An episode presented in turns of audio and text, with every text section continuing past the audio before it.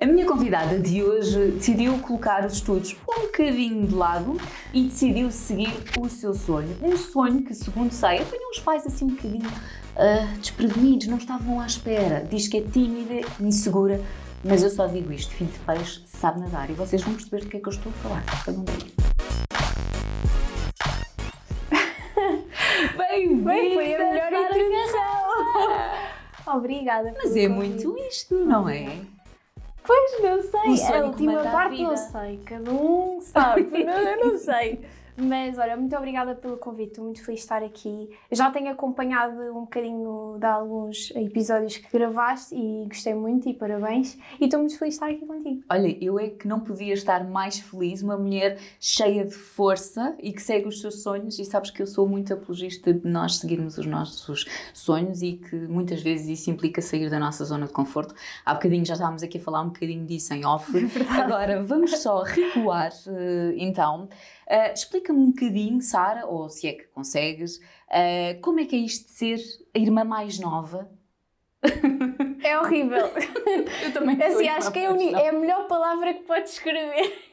Explica-me isso. Imagina, é horrível que é vá. Uh, é difícil, uh, porque sou a filha de, irmã de, irmã de, e depois é que sou a Sara. Uh, e se torna um bocadinho complicado, mas é uma coisa, é uma situação que eu, que eu me tenho habituado ao longo dos anos, pronto, estou nisto desde que nasci, literalmente, e, e, é uma situação que agora já lido perfeitamente. E também já sabes que tu tens é o teu caminho a seguir Sim. e isso com o tempo vai. Olha, uh, há todo um passado em França. É verdade. Que memórias é que tu tens desse tempo? É Tens assim, algumas? O meu passado em França é extremamente curto. Pois, estiveste lá muito, muito pouco. Eu Com que idade é lá- que tu vieste? Eu, se não me engano, é que nem eu sei. Eu acho que foi aí com 7 ou 8 meses. Ok. Eu vim muito pequenina. Eu nasci em Dourda- do Rodão, que é assim que se diz. Eh, com os meus irmãos também, os dois.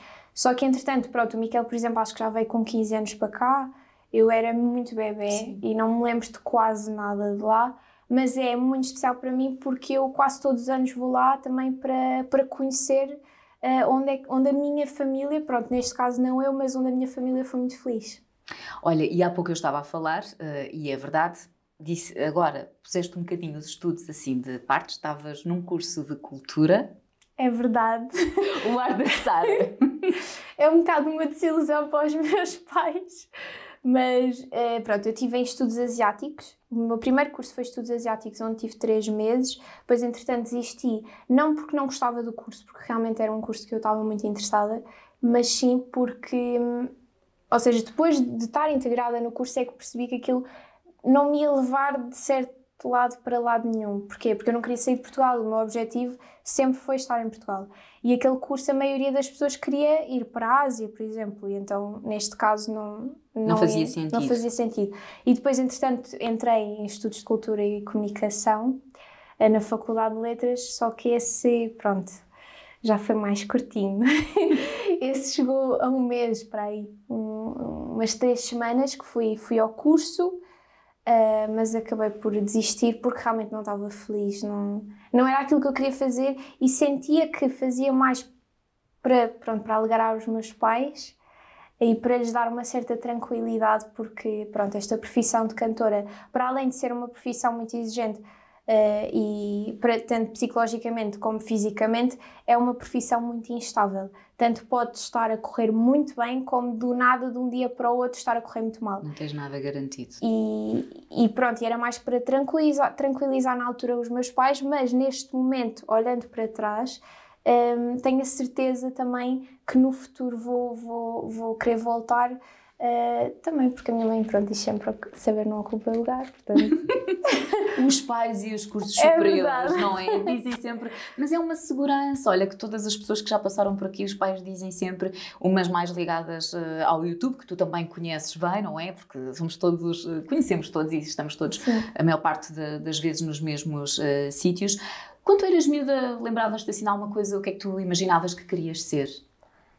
É assim, eu já tive a típica face de cabeleireira. Oh, pá, tão bom. Acho que já muita gente passou por isso. Já quis ser veterinária, mas só depois sabia que ia, ia picar os animais e ia ficar muito triste, então não fiz esse. e já quis ser hospedeira. Acho que assim o último que eu quis ser era hospedeira, para além de cantora. Cantora sempre foi o óbvio aquilo que eu queria fazer, mas também pensava em outras possibilidades e hospedeira era uma das coisas que ainda hoje tenho uma certa vontade de, de, de fazer. Tu, uh, e corrijo-me se eu estiver a dizer alguma coisa de errado, mas quando eras mais nova, tu chegavas a acompanhar muitas vezes o teu pai na estrada, Sim, certo? Eu adorava. A sério? Conta um bocadinho desse, desse lado. Eu adorava. Primeiro, eu tenho imensas imagens uh, que, que, vejo às vezes com a minha família, que era de eu com 5 anos, que literalmente infiltrava no palco e ia para lá para trás com as bailarinas dele, que ele tem sempre. Na altura acho que ele tinha até três ou quatro, agora tem duas, e fazia aquela típica dança assim, então... lá atrás. Sonhos do menino. e depois, pronto, e, e aí era, era assim as memórias mais felizes que eu tinha com o meu pai na digressão dele. E depois, por exemplo, o Altice é uma sala muito, muito. Acho que é a sala mais especial para mim não só, pronto, vamos dizer a dimensão da sala é assim, pronto, a maior que temos cá em Portugal, mas acho que não é por aí. É mesmo porque é uma sala que todos os anos fez parte da minha vida. Aquela sensação, por exemplo, no próprio dia do concerto, aquela adrenalina toda, eh, faz-me muito bem. E é, é muito especial para mim, é a minha segunda casa, sem dúvida alguma. E, e, por exemplo, voltar agora recentemente com o meu irmão fez-me muito bem. Com o David. Foi uma experiência completamente diferente, porque foi com o meu irmão, mas, mas é muito bom.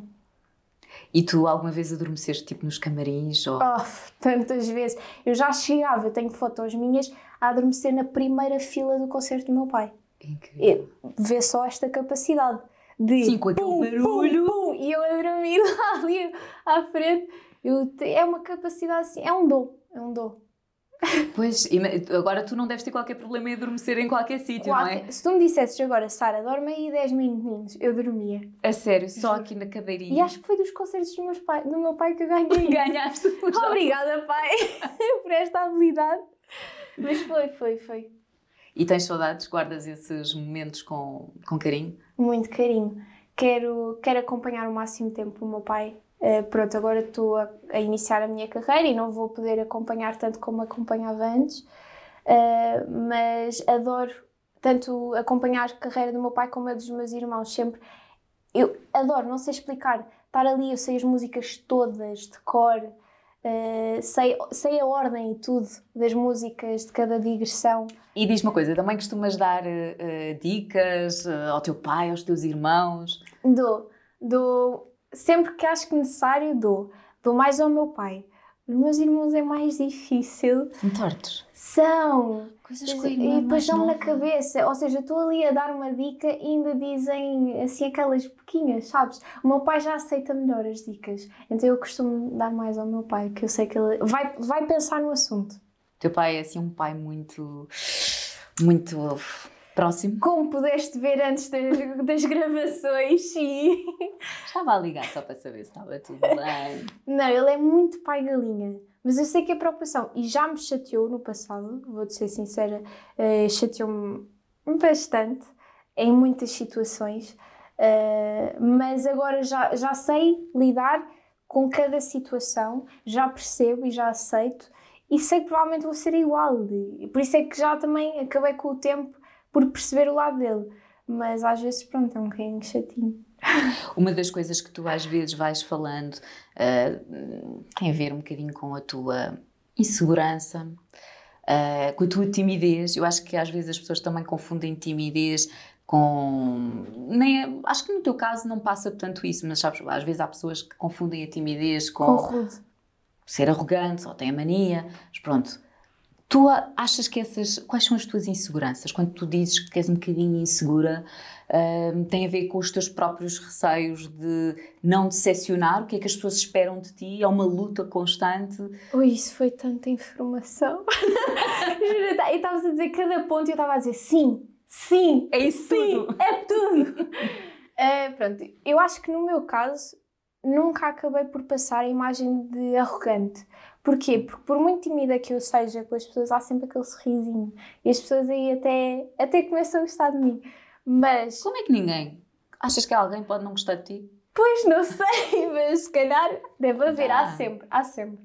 mas eu, eu acho que a minha timidez é devido a, a vários aspectos.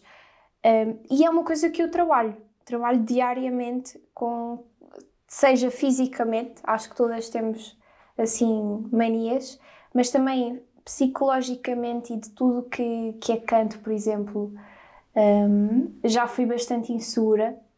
Por exemplo, eu estava-te a dizer em off, esta situação toda da máscara, acho que foi muito, muito, muito bom para mim. Porque eu antes de aceitar vou-te ser sincera, antes de aceitar o, o, este desafio da máscara, eu estava com muitas dúvidas.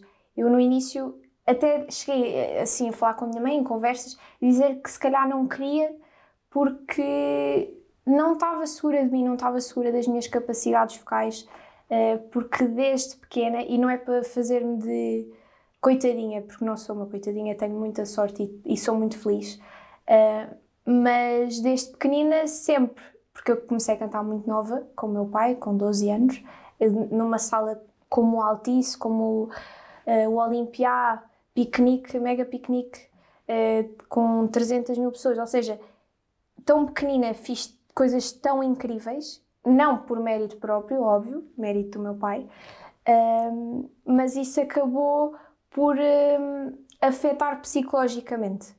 Uh, porque às vezes nem me ouviam a cantar e já diziam que eu cantava mal. Quantas vezes eu vi isso em, em tanto nas redes sociais, pronto, as redes vêm logo diretamente a nós, mas até em entrevistas, pessoas a comentarem e a dizerem: Ah, aquela não canta nada. E nem sequer me ouviam a cantar.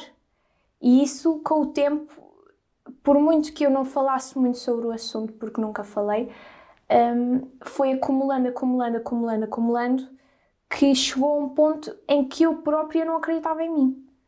E, e isto, digo, isto foi muito recente, a máscara. Portanto, não é uma coisa de, de há 5, 6 anos. há muitos anos. E, e agora com a máscara eu própria estava, mãe, e se me puserem a cantar, eh, ou seja, eu faço só baladinhas, se me puserem a cantar uma coisa completamente diferente, eu não vou ser capaz. E a minha mãe disse, Sara, tu só tens é que trabalhar, lutar e, e, eu, e eu acredito em ti.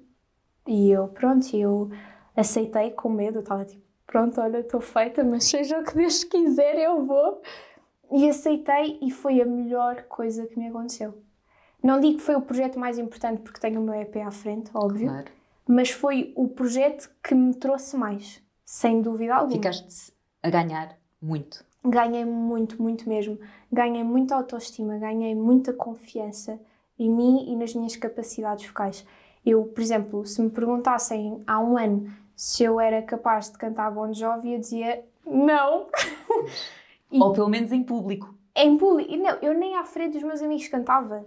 Eu, ninguém, não cantava à frente de ninguém. Eu, por exemplo, eu tinha que ir para estúdio. Eu gostava de ir para estúdio, óbvio, porque é aquilo que eu gosto de fazer.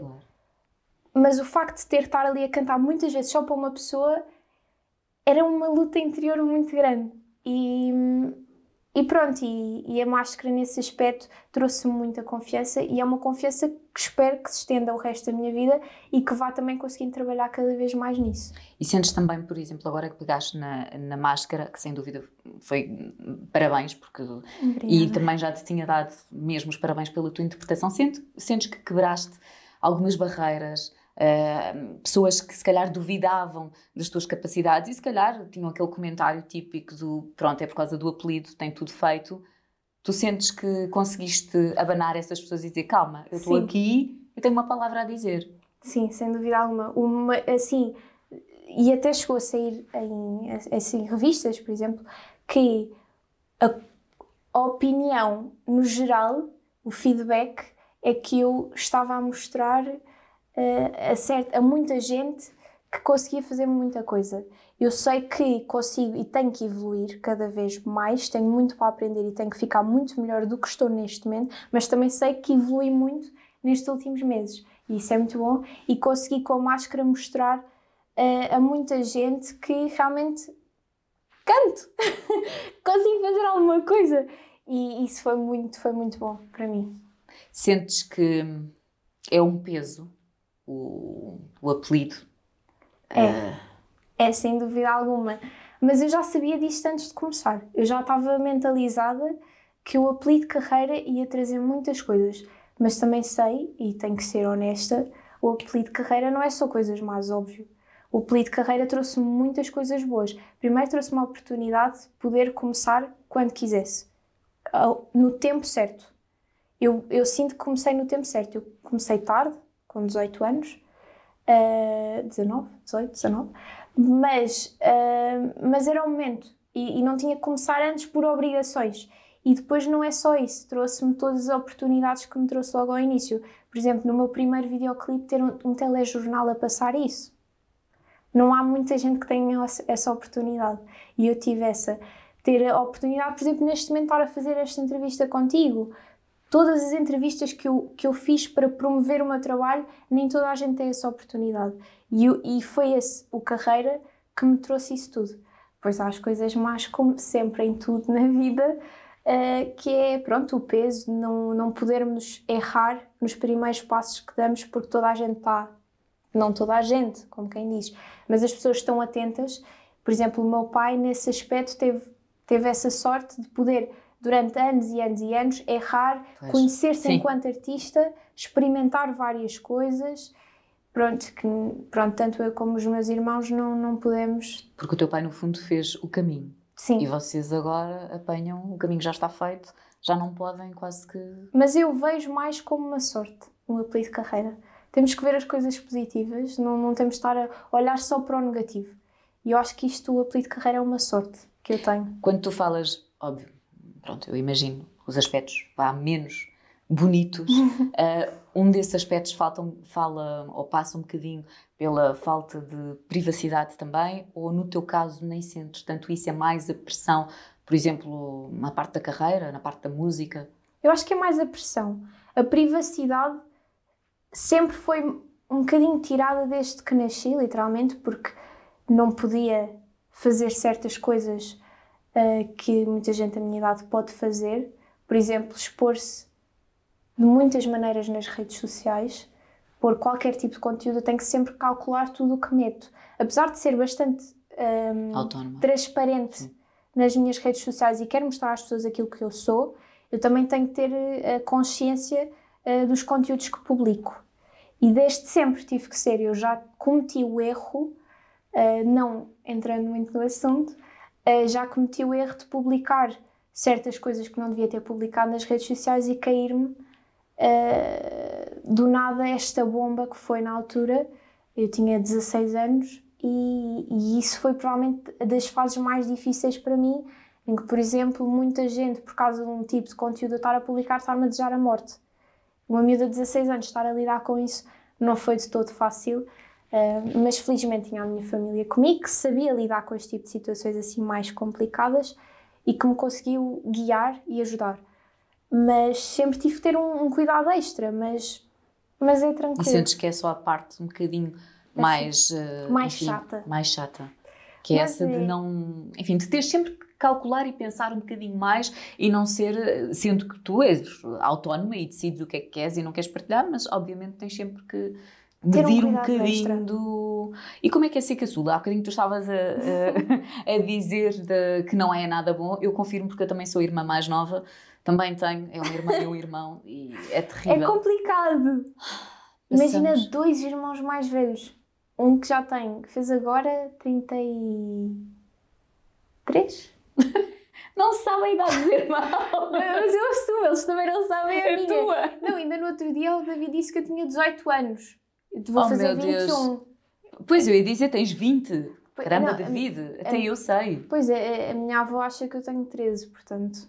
Oh, mas isso é ao lado das avós que não querem que as netas cresçam, não é? É triste. Toda a gente me dá. Agora, pronto, estou mais produzida, se calhar já pareço um bocadinho mais velha, mas sem maquilhagem, toda a gente dá-me 14, 16 anos. É muito triste. É, é algo que me, assim me provoca uma tristeza profunda.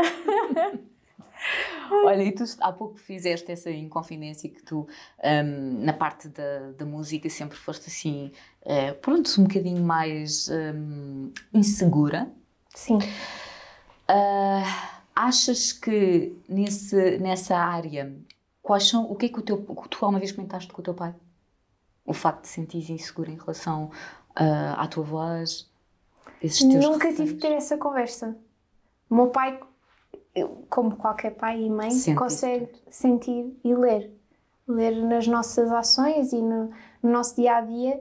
E, por exemplo, o meu pai, hum, a seguir a esta situação toda da máscara, disse-me: Pronto, o meu pai, se calhar não diz tantas vezes como alguns pais, mas é isso que me toca mais: é ele dizer nos momentos certos. Ele, por exemplo, a seguir à máscara, disse: Olha, tenho muito orgulho em ti. E isso foi, foi muito importante para mim. Ai, eu não quero chorar. é com estas coisas. Olha, até eu fiquei arrepiada. É complicado. Hum, eu acho que as coisas que mais me tocam é quando me dizem que têm orgulho em mim. E por isso é que, que choro mais nestas situações assim. Posso falar de muita coisa, mas dizerem que, que têm orgulho em mim é muito importante. E o meu pai dizer-me isso foi, foi muito importante para mim. E a minha mãe também. Só que a minha mãe, pronto, foi das únicas pessoas que sabia da máscara durante o, o processo todo. Incrível, como é que tu conseguiste guardar esse segredo? Eu estava a dar em louca. Eu estava a dar em louca. Eu só queria contar: eu sou a pantera, eu sou a pantera. Só que não podia dizer a ninguém, porque tinha um contrato de confidencialidade. E pronto, eu, e eu respeito e não podia. Mas depois foi uma bomba, porque depois toda a gente queria saber se era eu. Então toda a gente dizia: Eu sei que és a pantera. E eu: Não, não sou. Mas foi muito divertido. O teu pai também te perguntou, por acaso és tu a pantera? O meu pai não me perguntou, o meu pai afirmou-me. O meu pai assim, eu sei que és tu, não só pela voz, mas pelos saltinhos que tu fizeste de alegria. Opa, não eu fiz uns saltinhos de sério? alegria e ele assim, eu sei que és tu.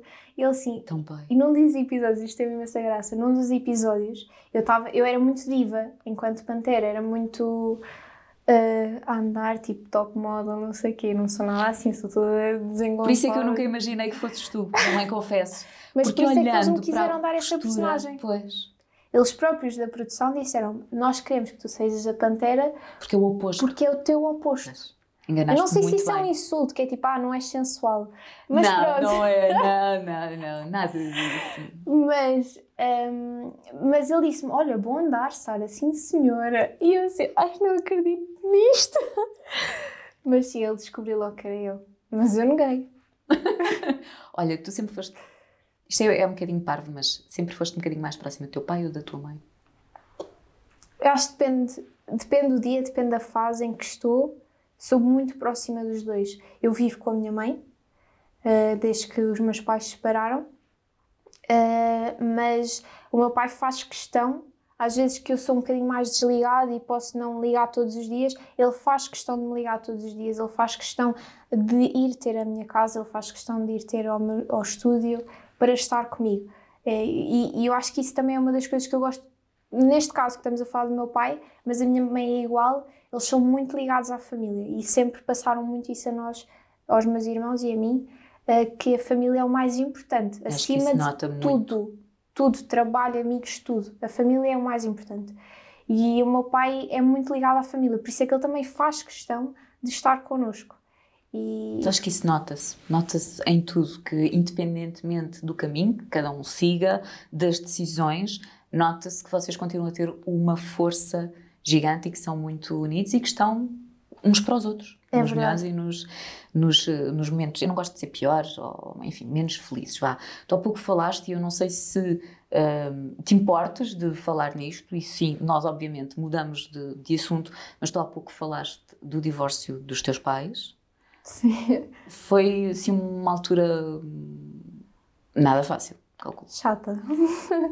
Foi uma altura um bocadinho complicada, Ah, mas que é um assunto que eu não costumo abordar muito, tanto em entrevistas, mas também na família. Nós não, não falamos do Foi divórcio. aquilo e foi aquilo que passou, cada um seguiu o seu caminho. tal e qual. E os meus pais, um, acho que, pronto, foi uma altura complicada, tanto para mim como para os meus irmãos, como para os meus pais, para toda a É gente. sempre. Mas os meus pais souberam lidar muito bem com a situação e, graças a eles, nós soubemos lidar com a situação.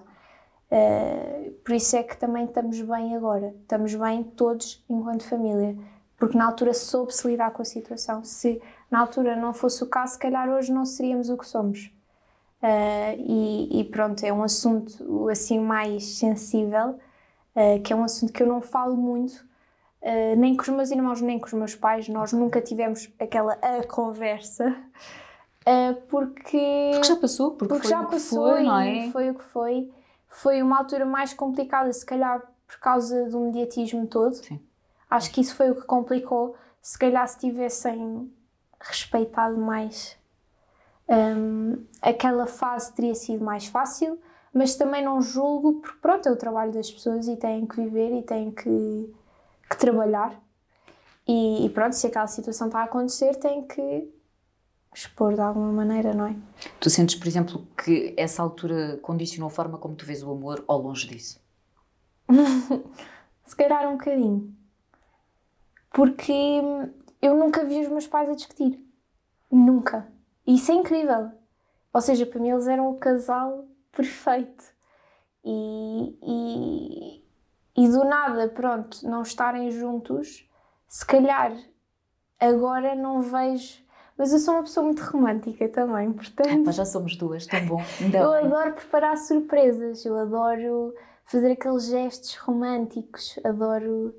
Mas tanto como do exemplo dos meus pais, como daquilo que eu já tive ou não, de situações minhas, acho que se calhar neste momento sou um bocadinho mais fria nesse aspecto. Não, não é que não espero que aconteça, mas é que não tenho, não acredito que possa acontecer.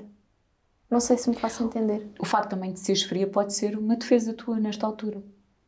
Pois. Não? Não sei. Se calhar. Uh, se calhar que o tempo vai passar. Que o vai passando, ai, desculpa. Mas eu vejo, por exemplo, filmes românticos e adoro. E, e passo e sou aquela pessoa que diz ai, adorava que acontecesse a mim. Qual é assim o teu filme de eleição? Eu adoro todo tipo de filmes românticos. Eu sou aquela pessoa que adora chorar a ver um casal a ser feliz. Adoro, adoro. Eu, opa, adoro, eu vivo para aquilo. Tipo um Love Actually, o Notting Hill. The Notebook. Ai, eu vi o Notting Hill há um mês porque nunca tinha visto. É sério? Nunca. É meu filme de eleição. Opa, eu adorei. adorei Tem as declarações adorei. de amor mais bonitas da história Ai. do cinema. E tu pensas, eu pelo menos falo por mim, tu pensas, isto é possível. Ou tu, ou tu achas que aquilo só acontece ali no cinema? Eu acho que só acontece no cinema. A sério? Sim. Opa, agora fiquei triste. Mas olha, por exemplo, vejo, uh, pronto, vejo de fora, não é? Mas vejo o teu exemplo e do Miguel, eu acho que realmente vocês são um casal incrível. Pronto, como é o viver de fora é sempre diferente, eu não estou na, na, na vossa história, mas daquilo que eu vejo e até que vi numa reportagem agora há muito pouco tempo uh, vossa, achei realmente que, que vê-se que gostam mesmo muito um do outro e acho que é uma história muito bonita. Mas pronto, não Bem, acontece sempre assim. Infelizmente. Não, há de acontecer. Eu, eu, uh, eu acredito e acho que hum, tem que ser tudo na altura certa. É verdade. Mas é mesmo. Tem assim como tu, por exemplo, agora a questão da máscara. Foi na altura que tinha que ser. Não senti isso, ainda há pouco tu também disseste. O facto de teres largado os, os estudos, agora estás focada uh, na música, tudo tem o seu timing. E eu também acho que enfim, aquilo que nós somos hoje é um conjunto de coisas felizes, de acontecimentos felizes, mas também aqueles menos felizes que te fazem uh, crescer. Certamente tu, hoje em dia, aos 20, não és, sem dúvida, a mesma pessoa que eras aos 19. Tudo. Não, eu, tenho, eu penso muito, se tiver que acontecer, vai acontecer no momento em que tiver que acontecer. Tu és muito descontraída nisso. Sim. É um dia de cada vez. Sim, e se nós não questionamos as coisas boas, porque é que devemos questionar as coisas más? Tudo acontece por um motivo. E muita coisa que eu vivi no passado tornou-me na pessoa que sou, que sou, hoje e que me orgulho e que sei que, que pronto, que estou muito melhor agora também graças a situações más do passado. Tu agora estás focadíssima na música, certo? Sim. Mas também eu posso dizer que tu também és uma criadora de conteúdo digital, também estás Ai, presente no digital. Nenhum. Nada. Há pouco a Sara estava-me a dizer em off que é um martírio fazer stories. Tu fazes pouquíssimos. Eu faço pouquíssimos. E depois, cada vez que faço, vejo pai 40 vezes a pensar: ei, devia ter posto esta cor. Devia... Porque, por exemplo, eu sinto que todas as influencers fazem uns stories mesmo bonitinhos, sabes? Com aquele textinho ali lindo e aquelas coisinhas, aqueles detalhes. E eu, eu parece que faço aquilo à balda, meto não sei o quê e ponto, já está. E depois dão-me sempre na cabeça a dizer, ei, devias ter feito aquilo e claro. Por isso é que eu nunca faço, porque eu, eu gosto, por exemplo, de gravar vídeos. Por exemplo, agora faço um vídeo que eu digo, ah, estamos aqui a fazer uma entrevista que vai sair daqui a pouco tempo. E faço sem pensar. Pois cada vez tenho que estar ali a pensar muito. Mas acho que isso também é um segredo um bocadinho do. Eu percebo a tua luta, que é por um lado não pensar, portanto ser o mais natural possível, mas por outro lado era aquilo que tu também estavas a dizer, tem que se pensar sempre uh, um bocadinho. Mas o bom do digital, acho eu, daquilo que percebo, é ser o mais natural e É com isso que as pessoas és. se identificam. Eu acho que as coisas, quando são demasiado trabalhadas e demasiado pensadas, as pessoas nunca se vão identificar com aquilo. E soa falso. Soa falso. E as pessoas não gostam de falso, tão simples quanto isso. As pessoas gostam de olhar para a pessoa e ver alguma coisa nessa pessoa que também se identificam. Ou seja, se está tudo trabalhado e soa muito a falso, as pessoas não se vão identificar com aquilo e não vão querer seguir aquela pessoa. Não digo seguir enquanto a página, mas seguir a vida da pessoa e seguir e admirá-la de alguma maneira e de, de, se identificar com essa pessoa. E, e por isso é que eu acho que é importante, não só no digital, como nas entrevistas, ser o máximo descontraído e, e natural. Bem, eu stress imenso, como pudeste ter não, começo. Não estás aqui estressada?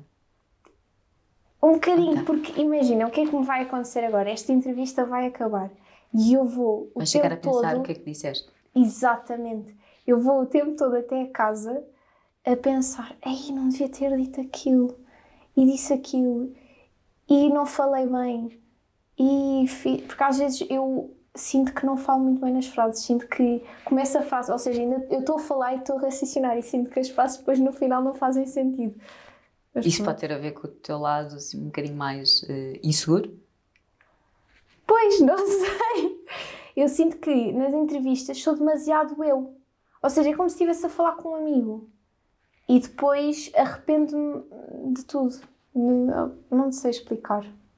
Olha, agora então, falando um bocadinho mais da, da música, tu há pouco estavas a dizer o teu género é mais uh, calminho, é baladinhas. Mas depois do desafio da máscara, agora não sabe o que é que vem aí. Por é acaso, a máscara deu-me vontade de explorar eh, assim, géneros diferentes. Eu agora vou lançar uh, daqui a uns tempos uma música completamente diferente daquilo que eu tenho feito. Assim, uma semi-afro vibe. Ok. assim, completamente diferente. Para testar também. Só vivemos uma vez, temos que testar todo tipo de coisas. E vou lançar aí nesse género, mas depois as baladas é aquilo que eu gosto mesmo. Porque é o que eu digo, eu sou muito romântica, apesar da vida não estar incrível, eu sou romântica e gosto de baladinhas, seja triste ou feliz. Mas é isso o, o, caminho. Eu não vejo mal. Eu acho que nós devemos continuar a acreditar no amor. Ai, eu sou tão e... nova, tenho 20 anos. Claro, completamente. Ah pá, tenho toda uma vida pela frente. Olha, e tu quando, assim, em concertos, espetáculos, ou mesmo em estúdio, tu tens alguns rituais muito teus? O meu ritual em tudo é ficar muito nervosa. Eu fico muito nervosa em tudo, entrevistas, concertos, tudo. E, portanto, eu não há maneira de eu escapar-me a isso. Por tu, já tentei tudo, já tentei yoga, já tentei chás. Ou seja, amanhã tens estúdio marcado hoje já vais estar aqui é em stress. Sim. E qual é o teu receio de não conseguir? Por exemplo, eu esta entrevista eu fiquei durante uma semana a pensar. Sabe? E o que é que vamos falar? E, e, depois nunca sai aquilo que eu quero. E, por exemplo, ontem à noite estava. Eu depois já sei mais ou menos o que é que me perguntam. Então faço uma listinha de perguntas. E digo, Sara, então, conta-me. Ou seja, fazes a ti própria entrevista. Então, Sara, conta-me como é que foi este início de carreira? E depois eu, eu respondo, mas depois nunca, nunca sai igual, porque eu depois sinto que estou a falar com uma amiga, então já nem. não sei explicar. Se eu continuo a dizer, eu acho que isso é bom e nós já chegámos à conclusão que tudo aquilo que é muito pensado também, Sim, é, é, verdade. também é artificial. Tu hoje em dia já tens assim alguns mecanismos para conseguires pelo menos atenuar essa ansiedade e esse nervosismo ou esquece nada? Nada, nada funciona. Nada, nada, abstrair. Vale eh, nada. Mas eu acho que o tempo eu vou saber. Já, já fui muito pior. Acho que o tempo isto vai acalmando. Mas depois é uma coisa mesmo de mim. Agora, rituais antes de, de concertos é sempre aquecer a voz. Faço, tenho exercícios no telemóvel e, e, e aqueço e bebo muito chá acima de tudo. Muito, muito, muito chá. Porque eu depois tenho um, um, uns problemas de voz que vou, vou rapidamente. Uh, tenho muita tendência à rouquidão. Ok. Uh, e então tenho o máximo de cuidados, depois até gozam comigo os meus amigos, que eu tenho muitos cuidados estranhos da voz e, e pronto, esses são os meus rituais. Mas isso faz parte. Sim, é o, é o meu instrumento de trabalho, portanto tenho que preservá-lo e, e cuidá-lo para poder trabalhar durante muitos anos.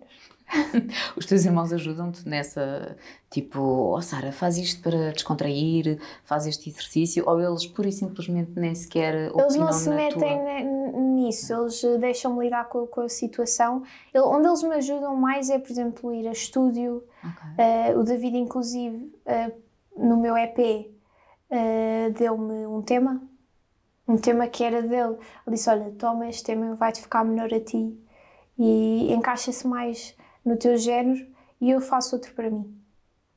É incrível.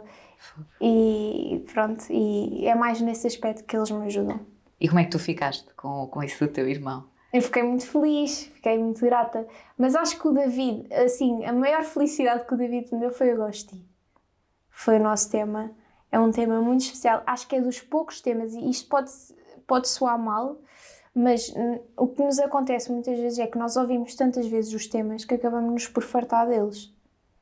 Porque nós ouvimos antes de lançar, pá, aí umas 200 vezes, fora depois de toda a promoção, temos que cantar muitas vezes a música, não sei o que, acabamos por, por nos fartar um bocadinho da música. E o Gosti é das poucas músicas que eu nunca que tu me fartei. nunca te fartaste. É, é, incrível. E é uma música muito especial uh, para mim e que eu de certeza vou cantar durante muito, muitos anos. Olha, e tu tens assim alguma meta, imagina, nesta fase, um, o teu público é mais uh, jovem ou mais velho? Eu acho que sou uma mistura de tudo. Porquê? Porque eu apanhei, e acho que é uma coisa boa, apanhei o público, um bocadinho do público do meu pai e dos meus irmãos. Uhum. foi ali uma mistura. Mas eu acho que o que eu apanhei tanto os meus irmãos também apanharam, o público do meu pai. Ou seja, as pessoas acabam por seguir a família e acabam. O meu pai cri, formou um público que é das coisas que eu mais me orgulho e gostava que me acontecesse a mim, um público muito, muito fiel. Mesmo. Eu acho que foi das poucas pessoas que conseguiu isso. Aliás, um público que lhe acompanha há 20 poucos. e tal anos, que o segue para todo lado e que o apoia acima de tudo em todas as fases de carreira dele e da vida pessoal dele, o acompanha e o apoia. E isso é uma coisa incrível que, que é muito raro então é. e que é muito bonito. Quer dizer, não vamos já também dizer que o teu pai é o único que faz dois altices esgotadíssimos e mais datas existissem, que continuaria uh, a esgotar. Tu Mas sentes em esse... seis dias. Incrível. Ele esgotou Altice e, é e agora. E, e, vai fazer mais salas uh, por, por, Portugal, uh, mas aí está, é esse público que realmente é incrível e é único. E é uma coisa que, para além de todas as salas, isso que é um, um, um objetivo que cada artista tem, eu já nem vejo pelas salas, mas vejo sim pelo público. O público fiel. E é isso que eu, que eu mais quero. E acabo por ter muito, muita sorte nisso, que é as pessoas que são fiéis acabam por ser fiéis também ao meu pai, acabam também por nos ajudar e nos, nos seguir de alguma maneira. Mas pronto, quero também traçar o meu próprio caminho, mas como ainda estou no início, ainda não, pronto, não tive essa oportunidade. Com o tempo vou, vou ganhando cada vez mais pessoas, acho eu, espero. Claro. E, e vou formando, pronto, a minha família, o meu público. Olha, e a nível de dobragem de filmes, estou-me a lembrar, por causa também do. Uh, o David também teve essa, essa experiência. É um mundo que também achas uh, piada à parte de, de, representação, de dobragens de, de, de, filmes de animação? Oh pai, eu adorei. Eu adorei. Eu fiz uma que foi da, da Branca de Neve uh, há um ano. Oh pai, e. Eu vi. Viste? A sério? Uhum. Oh pai, eu adorei. Aquilo foi incrível. Foi a minha primeira experiência até agora e primeiro foi assim uma responsabilidade muito grande porque era a Branca de Neve e eu adorava a Branca de Neve. E eu pensei, isto não pode ficar mal. responsabilidade. responsabilidade máxima. E depois eu nunca fiz, eu acho, eu vejo, associo muito uh, dobragens uh, nestes filmes como representação. Ou seja, apesar de não estar lá a imagem, não estarmos nós claro a expressar com, com a imagem. Mas nota-se através da voz. através da voz, o que complica. Porque imagina, se eu estiver triste, consegue-se ver logo com a imagem. Mas ali não dá. Ou seja, temos que fazer tudo com a voz, só com a voz. E isso complicou bastante, porque eu nunca fiz qualquer trabalho de representação. Uh, fiz cursos, mas trabalho mesmo nunca fiz. E, opá, adorei. Mas o que é que era complicado? Em cenas em que tinha que estar a correr, depois a gritar, depois a chorar, depois mega feliz. era ali uma, uma complicação gigante, mas eu adorei. Sentes adorei. que isso também foi. Também saíste da tua foi zona um desafio, de conforto? Foi um desafio muito grande. Foi porque tinha que estar a fazer aquilo à frente de muita gente. Ah, pois foi! Como é que foi nessa situação? Devias ter o estúdio, quer dizer, pelo menos tinhas uh, direção de atores. Foi então... muito complicado. Porquê? Primeiro já é complicado estar com muita gente a fazer uma coisa que não é de toda a minha zona de conforto. Ter que estar a chorar, a cena mais difícil foi chorar.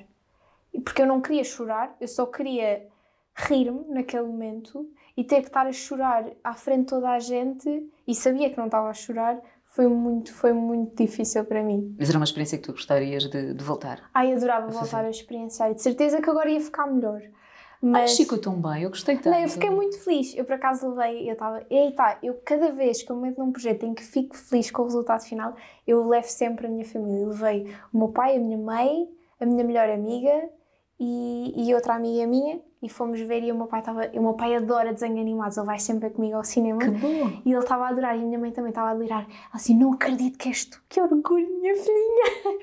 e então foi incrível, fiquei mesmo feliz. E esses momentos ainda dão mais força para, para, para continuar. continuar. E para explorar. Eu gosto sempre de começar com projetos completamente diferentes, uh, também porque me trazem sempre coisas muito boas a mim. Para... E no fundo é bom sair da zona de conforto, não é? É, senão depois fica uma seca. Tira-te algumas horas de sono, se calhar Sim, não. Aquela ansiedade. Sono, muitas horas Imagino. De sono. Olha, nas dobragens, que é assim um mundo que nem toda a gente conhece, um, às vezes as pessoas pensam, ah, está ali umas horinhas e fica tudo feito. São hum. dias. Dias. E depois o que aconteceu era, eu sou muito perfeccionista, sou muito chata. É, ele assim, tá bom, não, não está, não está fixe, está estranho. Porque eu depois tenho uma, eu, eu sinto, e agora eu vou ver esta entrevista e vou sentir que a minha voz está uma criança de 10 anos a falar.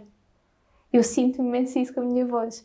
Então, eu não queria ouvir a minha voz de criança de 10 anos ali. Bem, naquele aspecto até, até era bom, porque é um desenho animado. Mas eu queria que ficasse perfeito. E, e tenho a certeza que se agora voltasse a fazer, tinha, tinha que ficar melhor ainda. E ficou muito bom estou muito feliz do resultado final, mas eu demorou ainda mais tempo porque eu pronto, dizia, não, mais uma vez, eles estavam ali, mais uma, só mais uma, por favor. Pronto, e eles como gostavam de mim diziam, pronto, ok, mais uma.